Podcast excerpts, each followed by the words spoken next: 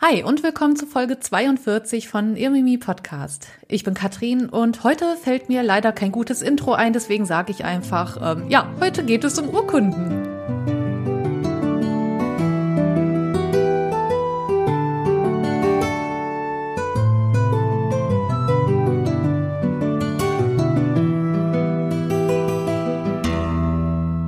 Hallo, meine Lieben. Genau, in meinem absolut kreativen Intro habe ich es schon verraten. Heute soll es um Urkunden gehen.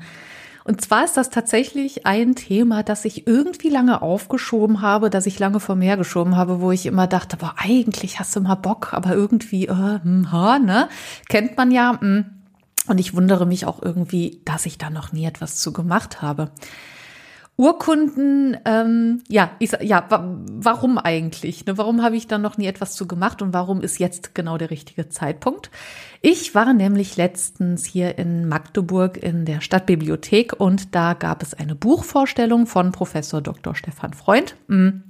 Er ist Dozent hier an der OVGU, also an der Otto von Gericke Universität am Historischen Institut.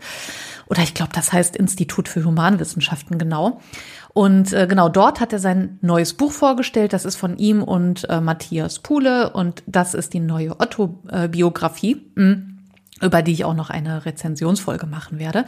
Und da war auch das Thema Urkunden und ich saß da und ich war total fasziniert. Also ähm, da dachte ich mir, ja, das ist echt schon geil. Also das sieht echt schon Hammer aus und Urkunden sind echt spannend. Und nach der Buchvorstellung, also nach der ähm, nach dem ja, Vortrag, sage ich mal, da habe ich auch äh, bei den Publikumsfragen, da habe ich doch die ein oder andere Fragen zu Urkunden gestellt, ähm, äh, die ich mir da noch beantworten lassen wollte. Da habe ich mir Notizen gemacht. Dann dachte ich mir so, alles klar, ich muss jetzt eine Überblicksfolge machen über Urkunden. Also ich sag mal, während des Studiums habe ich mir auch schon welche angeschaut. Wir waren dann auch mal auf einer Exkursion in Xanten und da damals habe ich mir schon gedacht, die Teile sehen auch einfach geil aus. Ähm, und genau das sollten sie auch, was ihre Funktion angeht. Aber ich würde sagen, ähm, ja, das machen wir dann gleich, wenn die Folge richtig losgeht. Genau, vorher ein paar Sachen. Als allererstes möchte ich erstmal den lieben Markus als neues Steady-Mitglied begrüßen. Vielen lieben Dank, dass du, ja, äh, vielen Dank für die Mitgliedschaft und Danke, dass du dabei bist und auch für Markus gibt es jetzt Bonus-Content und das erscheint immer montags nach äh, ja, Erscheinen dieser Folge und Steady-Mitglieder bekommen freitags auch schon die Folge statt Sonntag. Also Deswegen, wie immer, ähm, ihr seid ja, ihr kennt ja das Spielchen. Alle Infos ähm, ja, gibt es in den Shownotes. Also an dieser Stelle nochmal herzlichen Dank an Markus. Ja, ansonsten wieder ja viel los gewesen in den letzten Wochen und wie vielen von euch aufgefallen ist, der Newsletter ist auch noch nicht äh, raus und den habe ich mir eigentlich auch schon länger vorgenommen. Hm. Und ich bemühe mich auch, diesen bald loszuschicken, rauszuschicken. Ich sag mal, meine Newsletter, die haben ja auch immer eine persönliche Note. Also ich habe immer so eine, so einen Aufhänger, so eine Aufhängergeschichte aus meinem Leben oder aus meinen, ja, aus meiner Gedankenwelt und ja, die letzten Wochen, die waren so ein bisschen, ja, ich nenne es mal intensiv und äh, da verarbeite ich tatsächlich noch ein bisschen viel. Mm, was mir bei den Newslettern eben auch wichtig ist, ist, dass äh, ja da, dass ihr da auch einen Mehrwert mitnehmt und ähm, das ist für mich eben auch wichtig. Die Texte sind für mich auch wichtig.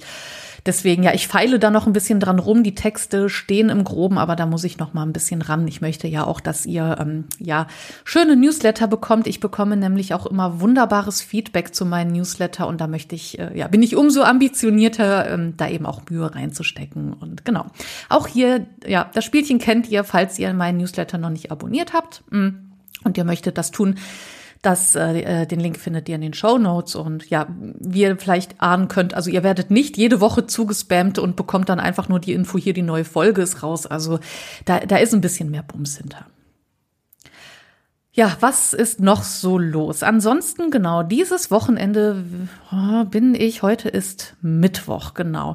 Heute ist Mittwoch und kommendes Wochenende am 13. und 14. Oktober bin ich in Herten im Ruhrgebiet, denn da feiern, ja, methodisch inkorrekt zehn Jahre Jubiläum zehn Jahre Podcast. Und äh, ja, da freue ich mich wahnsinnig drauf. Und ähm, ich habe äh, also ich habe Nikolas und Reinhard jetzt auch länger nicht gesehen. Also mit dem Umzug nach Magdeburg ist das natürlich auch noch mal so eine Sache. Und ich freue mich auch, weiß ich nicht, auf dieses ganze drumherum. Und äh, genau deswegen äh, ja bereite ich jetzt auch noch mal hier so ein paar Sachen vor. Und ähm, ich habe das auch auf Instagram letztens schon äh, gepostet. Es war auch sehr viel los an der Kooperationsfront. Hm. Es ist nämlich erschienen eine Folge von Der Bildungsauftrag von Pugi und Wilken. Das ist auch ein richtig, richtig toller Podcast und die beiden, die haben im wahrsten Sinne des Wortes ja einen Bildungsauftrag und laden sich Leute ein, die ihre Berufe vorstellen. Und das ist wirklich ganz witzig, ganz toll gemacht und sehr aufschlussreich, dass man auch mal wirklich so coole, authentische Einblicke in Berufe bekommt. Ja, und ich war auch dort und ähm, ja, wir haben ja viel über das Geschichtsstudium gesprochen, auch so über Tätigkeiten, die ich mache, über den Podcast auch ein bisschen und äh, wir haben dann aber auch viel, ähm, ja im Eifer des Gefechts, aber auch viel über so Sachen gesprochen wie Mindset und ähm, was erwartet man vom Beruf, vom Berufsleben. Also es war echt ein super cooles Gespräch und wir haben auch sehr viel gelacht. Also wer so ein bisschen abseits von Irmimi ein bisschen was auch über meinen, weiß ich nicht, ich erzähle auch viel über meinen Lebenslauf, äh, der auch nicht äh, allzu gerade gelaufen ist. Deswegen, also wer da reinhören mag, kann das gerne tun. Auch hier findet ihr natürlich verlinkt. Ansonsten, genau, die letzte Folge, die erschienen ist, die war zusammen mit dem lieben Wolfgang, hat auch super viel Spaß gemacht, sowohl die Aufnahme als auch, ähm, ja, ich sag jetzt mal, die Zeit nach der Veröffentlichung. Ähm, ich habe nämlich echt super Feedback bekommen, sowohl von Wolfgangs Community als auch von meiner, äh, von meiner Hörerschaft und äh, wo es auch hieß, gerne mehr davon. Also es wird sicherlich auch Leute geben, die sagen, nee, ich mag es lieber, wenn du hier solo unterwegs bist, aber ich denke, die Mischung macht's. Ähm, also da, da bin ich auch äh, sehr froh, weil ich nämlich sagen muss, dass ich sehr, sehr, sehr gerne Kooperationsfolgen mache. Ich hatte lange Zeit Angst davor. Ich muss aber sagen, das macht wahnsinnig viel Spaß. Und in diesem Zuge kann ich euch auch schon sagen, ähm, Bald kommt eine Folge, das ist nämlich die Folge nach dieser zu Halloween. Da kommt nämlich ein kleines Halloween-Special. Das habe ich zusammen aufgenommen mit dem lieben Philipp und dem lieben Daniel von Heldendum. Also auch hier könnt ihr euch auf eine ganz, ganz tolle und witzige Kooperationsfolge freuen. Ansonsten habe ich auch noch zwei Projekte anzukündigen, mit denen ich ja mehr oder weniger zu tun habe. Herr, herrje, das Intro wird jetzt auch schon wieder ein bisschen länger, aber so ist das nun mal. Es sind nämlich sehr, sehr schöne Ankündigungen, denn hm, ich weiß nicht, äh, mein lieber Freund, der Björn Hennecke, äh, auch bekannt als der Geschichtsler, der die letzten zwei, drei Jahre ähm, auch wirklich intensiv auf Instagram Geschichtscontent, äh, Geschichtsinhalte gepostet hat. Ihr kennt ihn aus meiner Bonusfolge. Er war auch so schon mal ähm, bei den Tischreden dabei hier und ähm, ja, er hatte jetzt auch eine längere Pause von seinem Kanal auf Instagram und ja, ursprünglich wollte er nämlich eigentlich einen YouTube-Kanal starten. Und in dieser Pause, die er jetzt hatte von der Geschichtsler, ähm, ja, war er aber auch nicht tatenlos. Äh, jetzt kommt nämlich endlich der YouTube-Kanal und ja, geht auf jeden Fall auch hier an der Front richtig los. Also äh, für alle, die den Björn schon kennen und seinen Kanal, also es geht wieder los, zwar nicht in gewohnter Form, aber es werden auf Instagram auf jeden Fall bekannte Formate wieder aufgelebt und äh, ja, aber so das Hauptding wird eben sein, Videos zu drehen. Mhm und da helfe ich ihm auch im Schnitt und so weiter und äh, ein bisschen bei den Aufnahmen. Aber ja, die Inhalte kommen natürlich von ihm und äh, auch seine Person bringt er selbst mit.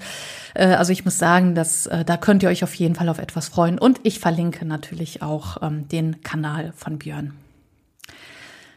So, eine Sache noch und die liegt mir auch sehr, sehr, sehr am Herzen, denn ähm, ich hatte das in den letzten Wochen und Monaten immer hier so ein bisschen angeteasert, weil ich da noch nicht so viel drüber reden wollte, durfte, weiß ich jetzt gar nicht. Ähm, es ist jetzt nämlich ein ganz, ganz tolles neues Podcast-Projekt an den Start gegangen oder wie Franziska es sagt, ihr Podcast Baby. Hm, die liebe Franziska Singer. Ja, vielleicht kennt ihr sie aus dem Podcast Darf es ein bisschen Mord sein? sehr, sehr, sehr bekannt und sehr, sehr, sehr, sehr cool. Äh, ja, sie hat jetzt einen neuen Podcast und der heißt Liebesgeschichte. Und ich darf die liebe Franziska bei der Recherche unterstützen und bei den Themen unterstützen. Und das macht unfassbar viel Spaß. Allein die Vorbereitung war äh, unfassbar toll und es wird auch noch einiges kommen. Jedenfalls, worum soll es gehen? Also wie der Name schon sagt, es soll jetzt ja um die Geschichte von Liebe, Sex und ähm, berühmten historischen Persönlichkeiten gehen. Also was für Sexpraktiken gab es vielleicht, äh, gibt es vielleicht schon länger, als man denkt. Oder äh, welche Adelshäuser waren vielleicht ähm, hat vielleicht das ein oder andere Skandelchen und wir gucken uns Fetische an. Also das ist wirklich ähm, in der Vorbereitung auf jeden Fall auch sehr, sehr, sehr interessant. Und zwar geht der Podcast, also wenn dieser Podcast hier erscheint, haben wir Sonntag. Den Podcast, den könnt ihr seit dem 12. Oktober hören. Seit letzten Donnerstag. Ich muss nämlich gucken, weil heute ist Mittwoch. Also hier aus, aus meiner Welt geht der nämlich morgen an den Start. Aber wenn ihr das hört, ähm, ja, seit dem 12. Oktober und dann alle zwei Wochen. Und ich freue mich wahnsinnig, auch die nächsten Folgen gemeinsam mit Franziska aufzuziehen. Also ich muss sagen, Franziska hostet den Podcast, also ich arbeite da im Hintergrund mit. Und ähm, ich denke aber, es lohnt sich auf jeden Fall da reinzuhören. Ich durfte mir dann jetzt auch schon die fertigen Produkte anhören und ich kann sagen, es lohnt sich. So, das war jetzt viel Vorgeplänkel. Ich würde sagen, starten wir doch jetzt einfach mal in das eigentliche Thema. Und ich wünsche euch auf jeden Fall viel Spaß dabei. Und wir starten wie immer mit dem Fun Fact. Ja, wir befinden uns im Frühmittelalter. Ich weiß, ich habe ein Problem. Ich stehe aufs Frühmittelalter. Es tut mir sehr leid. Obwohl, nein, es tut mir eigentlich gar nicht leid. Wir befinden uns im Frühmittelalter. Und heute soll es auch um Urkunden gehen und eben auch in dem Fun Fact. Das Mittelalter ist nämlich voll von Urkunden. Wir wissen, das ist so das, ja, die Epoche ist auch bekannt für, ja, das Zeitalter der Urkundenfälschung. Und wir bewegen uns jetzt erstmal speziell im 10. Jahrhundert in der Zeit Kaiser Ottos I. Allein während Ottos Zeit haben wir 235 Urkunden aus den Jahren 936 bis 961 und Kaiserurkunden haben wir von Otto I. zwischen den Jahren 962 und 973 200 erhaltene Urkunden. Also das sind jetzt wirklich nur die, von denen wir wissen. Also insgesamt haben wir zu Ottos Zeiten 435 Urkunden etwa, die überliefert sind. Kurz zum Vergleich, sein Papa Heinrich I., hm, der hatte aus 15 Jahren Herrschaft als König gerade einmal 41 Urkunden. Blicken wir jetzt aber ins 8. und 9. Jahrhundert zu Ludwig dem Frommen, der hatte ja 639 Urkunden. Also ich will einfach damit sagen, es sind einfach super viele Urkunden pro Herrscher, beziehungsweise bei Heinrich jetzt nicht. Und das variiert anscheinend, aber einfach damit ihr so ungefähr eine Dimension habt. Nun denn, Urkunden wollen auch, so wie heute, unterschrieben werden. Und ja, am besten ist es, glaube ich, dass man sich das, was man vorher unterschreibt, durchliest. Das ist heute auch bei Verträgen nicht anders. Und Otto, der Erste, musste das dann natürlich auch. Es ist nämlich immer gut zu wissen, was man signiert. Und ja, jetzt wird's ein bisschen doof. Und jetzt kommen wir auch zu dem Fun Fact. Otto der Erste konnte nämlich gar nicht lesen. Also Bildung musste man sich ja auch bekanntermaßen schon leisten können, wenn man jetzt nicht gerade im Kloster groß geworden ist und ein Geistlicher ist. Otto konnte ja trotzdem nicht lesen. Also ähm, obwohl er eben ähm, Adliger ist, beziehungsweise obwohl er König ist, ähm, er war eher, sagen wir, militärisch auf Zack. Also nur weil er nicht lesen konnte, heißt das jetzt natürlich nicht, dass der doof war. Der war, wie gesagt, eher so militärisch auf Zack. Und ja, das Doofe ist, er musste eben diese Dokumente unterschreiben und dann braucht man natürlich eine ja, Vertrauensperson, die die Inhalte prüft und bei der man weiß, okay, äh, du erzählst mir keinen Mist und ich vertraue dir. Und seine zweite Frau Adelheid vor, an, vor allen Dingen und seine Tochter Mathilde, die konnten lesen ähm, und haben ihm da eben auch geholfen bei den Urkunden. Und ja, an dieser Stelle auch ein ganz kurzer Wink zu dem Thema ottonische Frauen, äh, auch immer ein ganz großes Thema. Ähm, dazu ist auch was in der Pipeline. Ähm, folgentechnisch auf jeden Fall, ähm, ja, Fun Fact für diese Folge. Otto der Erste konnte nicht lesen. So, nach dem Fun Fact ist vor der Folge. oder so. Keine Ahnung. Jedenfalls, wir sind jetzt auch mit dem Fun Fact schon voll im Thema drin. Urkunden im Frühmittelalter. Ja, ich habe meinem lieben Freund auch gesagt, ähm, ah, ich will was über Urkunden machen, ähm, am besten so generell so ein Überblick im Mittelalter, äh, wie sahen die im Frühmittelalter aus und wie später und ich will das und äh, ne, ne, ne, ne. ne. Und dann habe ich ähm, erstmal den Satz bekommen, äh, ja, mach mal, viel Spaß bei der Recherche. Ich nehme mir manchmal einfach viel zu viel vor, also eigentlich immer. Naja, jedenfalls habe ich mich dazu entschieden, ich mache dann doch eine Überblicksfolge, aber beziehe mich dann beispielhaft eben auf eine Urkunde aus dem Frühmittelalter. Als konkretes Beispiel nehmen wir eben auch eine Urkunde aus der Zeit Ottos I. Das passt ja jetzt und ähm, möchte vorher aber so grob die Frage klären, wozu brauchen wir Urkunden oder nee, anders, wozu hat man damals Urkunden gebraucht, wozu waren die wichtig, was stand in den Teilen drin. Und da fiel mir auch sofort ein, dass, ähm, oder ich sag mal so, ich denke mal, jeder von euch wohnt in einer Stadt oder in einem Ort, in einem Dorf. Ist egal, irgendwo. Und Ihr habt euch vielleicht auch schon mal so gefragt, ja, wie alt ist eigentlich diese Stadt, in der ich wohne oder dieser Ort? Und auch in Stadtführung hört man ja auch oft diesen Einsatz. Erstmals wurde die Stadt XY urkundlich erwähnt im Jahre XY. Also irgendwie ist das auch so, so ein gängiger Satz, ne? Magdeburg erstmals urkundlich erwähnt im Jahre bla bla bla. Und ja, das ist eben unter anderem eine Sache, die wir zumindest aus Urkunden ziehen können, also das Alter von sehr vielen Städten. Am Beispiel Magdeburgs kann ich sagen, ähm, also Magdeburg, diese Gegend hier, diese Region, die wurde schon in der Bronzezeit besiedelt und ähm, wir haben hier auch schon bronzezeitliche Gräber und so weiter. Aber offiziell ist der Name oder ja, der Stadtname Magdeburg erst seit 805 erstmals erwähnt und zwar im sogenannten Diedenhofer Kapitular Karls des Großen und da steht Magadoburg. Also da haben wir schon mal den ersten Beleg von der Stadt Magdeburg. Also man kann sagen, dass Urkunden ein schon großer Ausdruck von Herrschaft darstellen, also sowohl inhaltlich, aber eben auch optisch. Äh, ja, wie wir gleich sehen bzw. hören werden. Ich habe natürlich auch ein konkretes Beispiel mitgebracht. Mhm. Also zum Beispiel zu Ottos Zeit haben wir Urkunden äh, bezüglich Klostergründungen, Gründungen, äh, zum Beispiel äh, das Moritzkloster und so weiter und so fort. Und ja, von den Urkundenarten her unterscheiden wir zum Beispiel zwischen König, Kaiser, Papst und Privaturkunden, in denen eben auch unterschiedliche Belange behandelt wurden. Also es wurden Rechte verliehen, ähm, die Art der Gerichtsbarkeit, also ob die hohe oder die äh, niedrige, äh, niedere Gerichtsbarkeit wurde geregelt. Marktrechte, Klöster, Dörfer, Städte haben da natürlich vor allem bezüglich des Marktrechtes auch verdient, also dran verdient äh, monetär. Also das ist alles gar nicht mal so unwichtig. Am Ende können wir vor allen Dingen sagen, zur Funktion für ja, Historiker, was äh, für Historiker absolut interessant und wertvoll ist an Urkunden, ist eben, dass uns die Teile Kenntnisse überliefern über Sachverhalte, Anordnungen und so weiter und so fort. Also da können wir einfach super viele Infos draus rausziehen.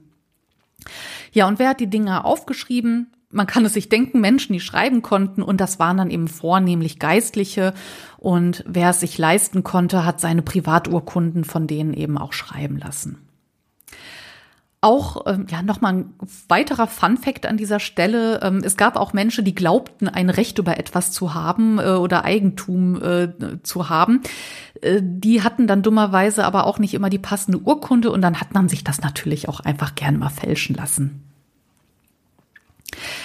Jetzt sind wir hier natürlich ein äh, Mittelalter-Podcast, der sich mit Handschriften beschäftigt. Und dann ja, ist die Frage natürlich auch interessant, wie sieht so eine Urkunde eigentlich aus?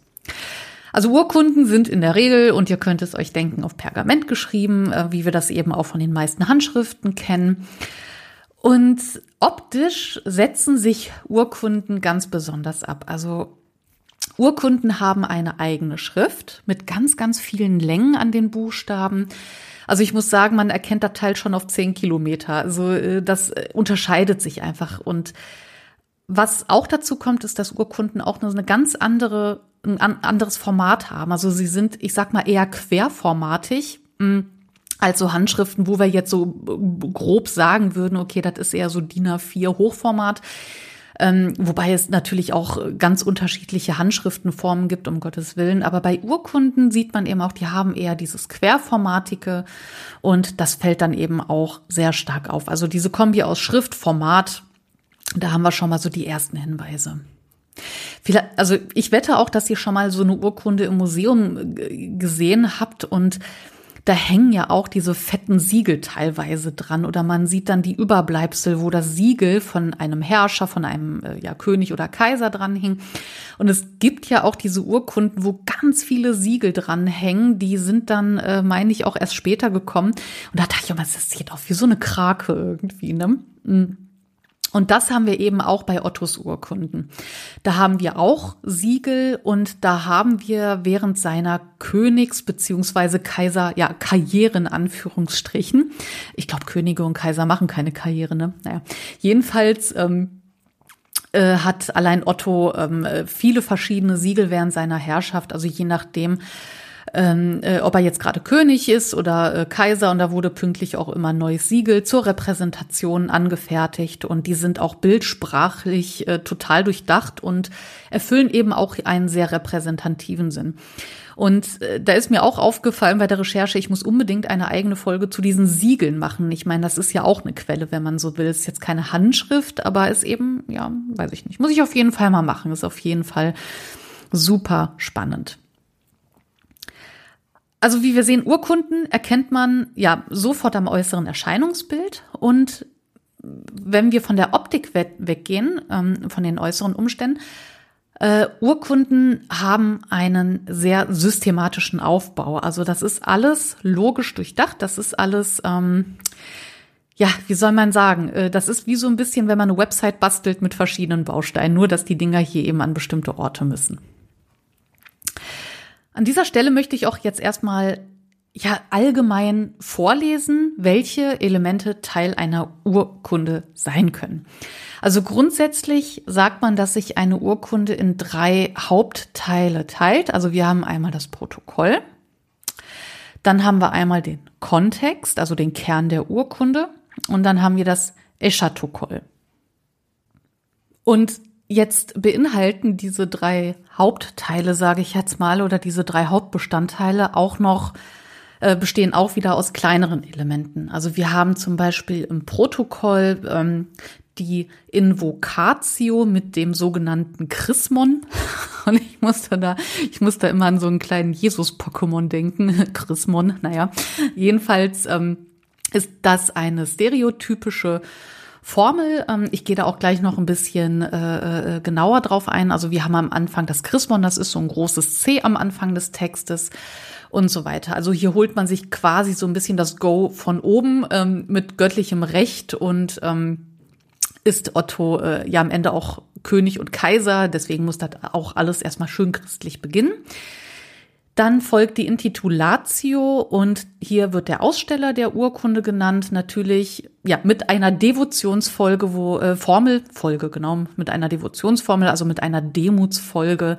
Äh, vor, mein, mein Gott, was ist denn hier los mit einer Demutsformel, die dann eben auf das Gottesgnadentum des Königs verweist. Es folgt dann die Inscriptio und hier wird der Empfänger genannt, auch mit einer Grußformel. Grüß Gott, Servus, keine Ahnung. Und dann sind wir auch schon ja im zweiten Hauptteil. In dem Kontext, also der Kern der Urkunde, also der eigentliche Rechtsinhalt. Hier haben wir die Arenga. Ich finde dieses Wort unfassbar schön. Die Arenga und die enthält die Begründung der königlichen Urkundentätigkeit dann kommt die Promulgatio und dabei handelt es sich um eine Verkündigungsformel, die festhält, wem der Urkundeninhalt bekannt gemacht werden soll. Dann kommt die Narratio. Äh, ja, das erklärt sich fast schon von selbst. Auf jeden Fall wird hier, naja, geht eigentlich, äh, hier wird jedenfalls das Zustandekommen der rechtlichen Vereinbarung erklärt. Die Dispositio hält dann den eigentlichen Rechtsinhalt fest. Ich hätte jetzt nämlich gedacht, dass das die Narratio ist. Na gut, man lernt ja nie aus. Und die Sanktio ist eine Formel, die den Rechtsinhalt nochmal bekräftigt.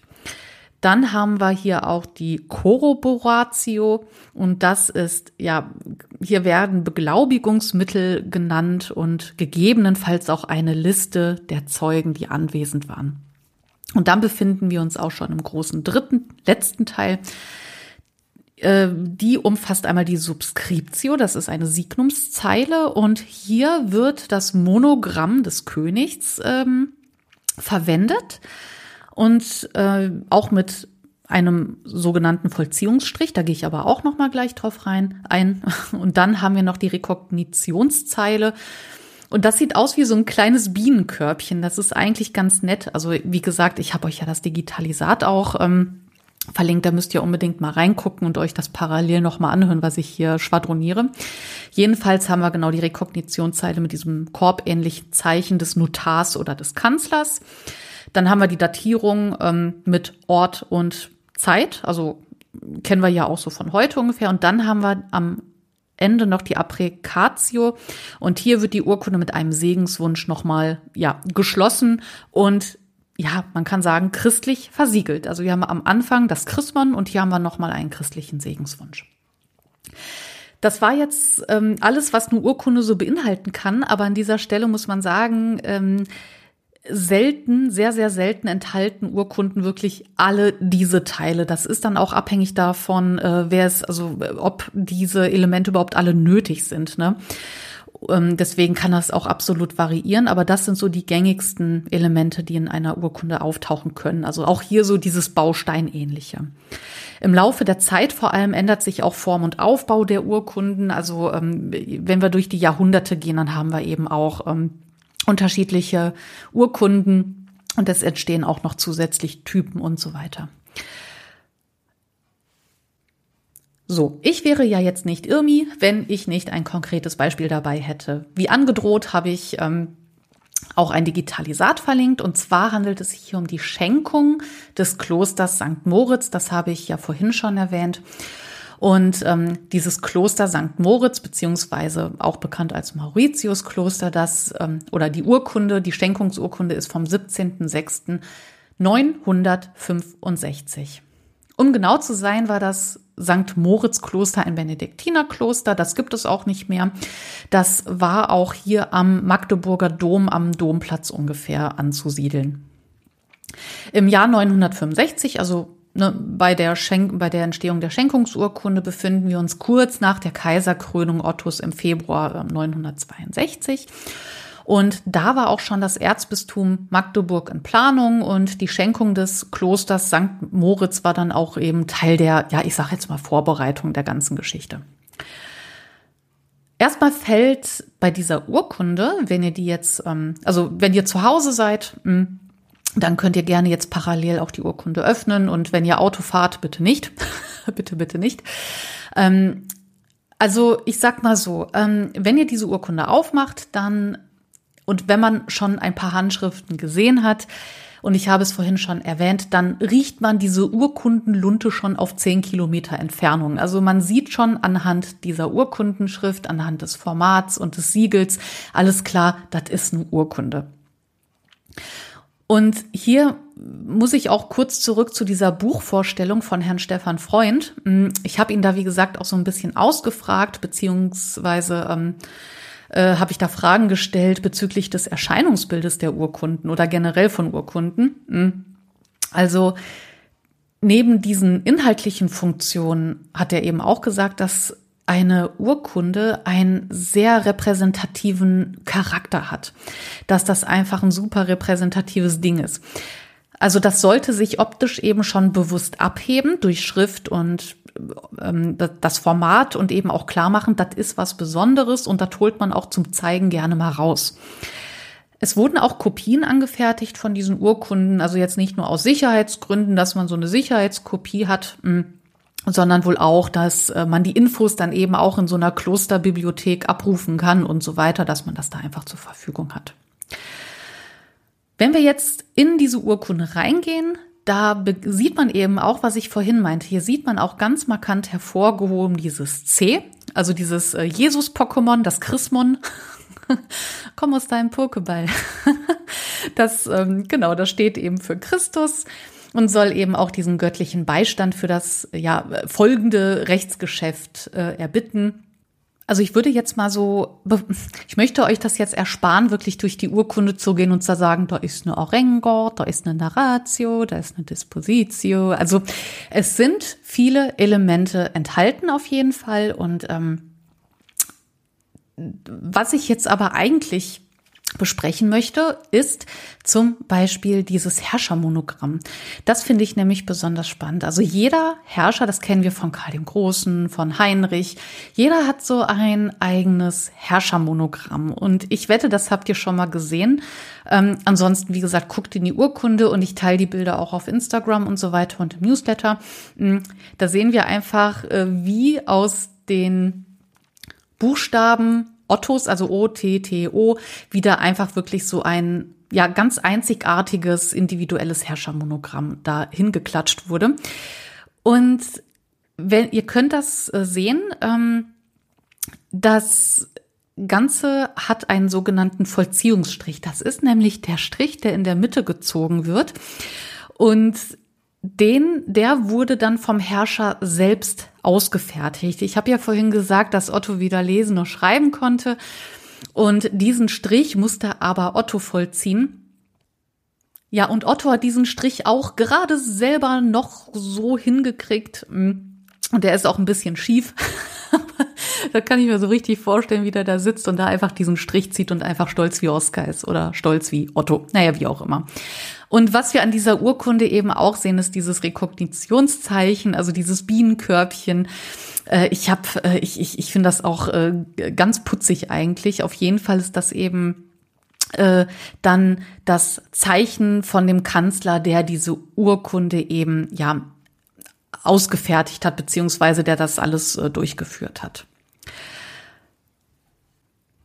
Und was wir in dieser Urkunde auch am Ende haben, ist der Segenswunsch, Segenswunsch, den ich vorhin erwähnt habe.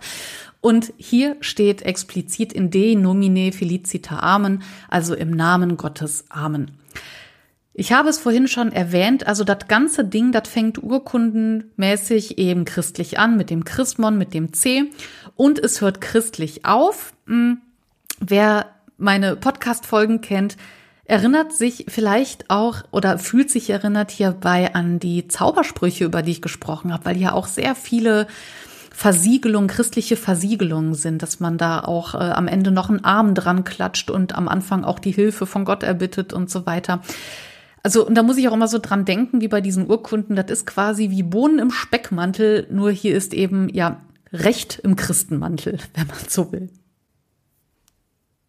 Also Urkunden können wir jetzt einfach mal festhalten, die hatten damals, ähm, ja, ich würde gerne sagen, eigentlich hatten die damals eine ganz andere Funktion als heute, weil ich habe damals in der Schule nur Teilnahmeurkunden fürs Sportfest bekommen. Ich hatte nie eine Platzierungsurkunde, aber hey, Scherz beiseite. Nein, Urkunden haben heute eine wesentlich höhere Bandbreite als damals. Aber am Ende werden da eben auch Sachverhalte fixiert und so weiter, auch die Mitgliedschaft in dem Lieblingsfußballclub, was auch immer. Aber was Urkunden, historische Urkunden, Historikern eben auch aussagen können oder erzählen können, äh, das sind eben viele, viele Sachen, die wir über die Vergangenheit erfahren, über das Rechtssystem, über, sei es so was Banales wie Namen oder Verhältnisse, Städtenamen und vor allem geben sie uns eins, und das ist für Historiker zur Einordnung einfach unfassbar wichtig, sie geben uns Daten.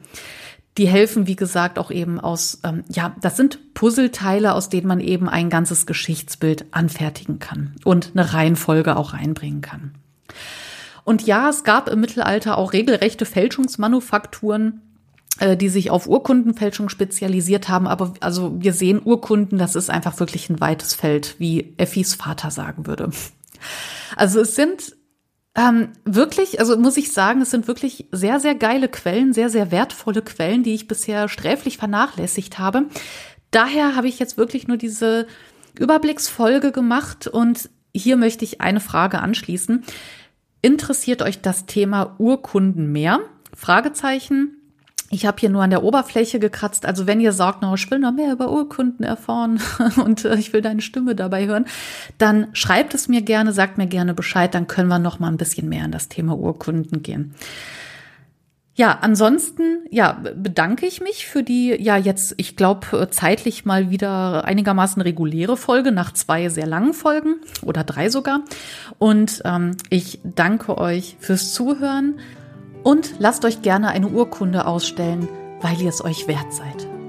Im Sinne der Geschichte also immer schön zurückschauen.